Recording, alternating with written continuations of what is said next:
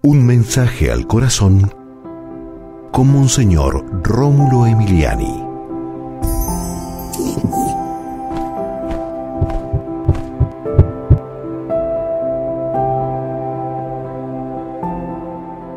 Quien ponga las manos en el arado y vuelva la mirada atrás, no será digno de mí.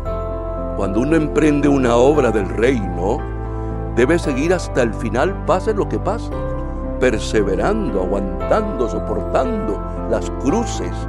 Padre Santo, que seamos fieles a nuestros compromisos para ir construyendo el reino de Dios en la tierra y que así sigamos, oh Cristo, hasta el final de nuestra vida. Amén.